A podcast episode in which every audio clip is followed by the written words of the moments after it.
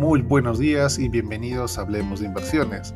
Es lunes 19 de febrero del 2024, soy Edgar Flores y estas son las noticias que marcan el día.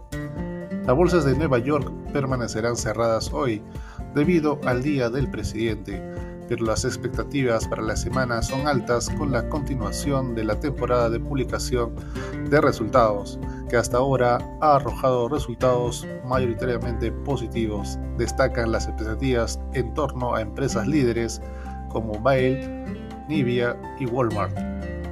En Japón, los pedidos de maquinaria aumentaron 2,7% en diciembre, superando tanto la caída anterior como las expectativas.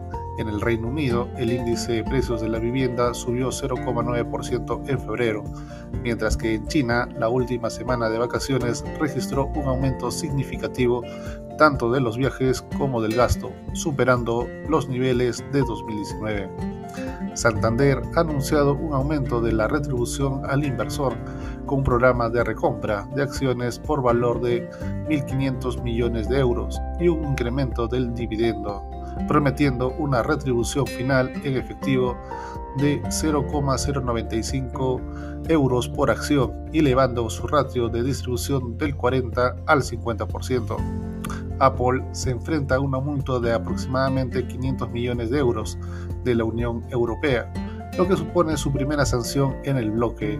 La Unión Europea concluyó que Apple infringió las normas de competencia al restringir a rivales de streaming musical como Spotify la posibilidad de informar a los usuarios sobre alternativas más baratas fuera de la App Store. Anglo American Platinum propone una reestructuración que podría afectar a unos 3.700 puestos de trabajo en sus operaciones sudafricanas debido a la caída de los precios de los metales. Los recortes representan aproximadamente el 17% de la plantilla de Amplatz y afecta a más de 600 empresas contratadas por la compañía minera. De esta manera, los futuros del SP500 se encuentran subiendo más 0,05%. En Europa, el índice de referencia Eurostock 600 sin variaciones con el CAC francés y DAX alemán con rendimientos bajistas de menos 0,22% y menos 0,34% respectivamente.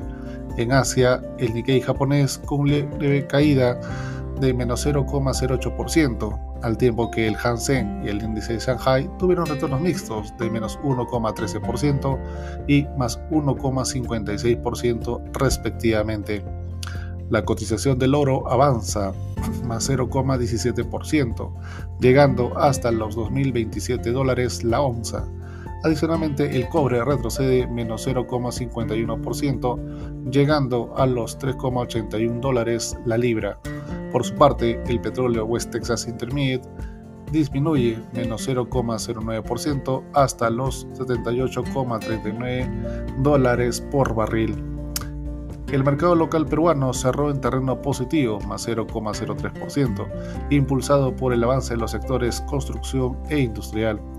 En el distribución reportó una utilidad neta de 88,2 millones de soles en el cuarto trimestre del 2023, ello dado 1. una tasa impositiva efectiva mayor y 2. un margen bruto e ingresos menores a los proyectados. Por otro lado, la Comisión de Economía del Congreso comenta que hay consenso para aprobar la reforma y el retiro de las AFP. César Revilla, presidente de la Comisión de Economía del Congreso, adelanta que existe bastante consenso para aprobar un séptimo retiro de fondos de las AFPs hasta 4 UITs en marzo y pedirán su priorización en el Pleno. Es todo por hoy, soy Edgar Flores y gracias por escucharme.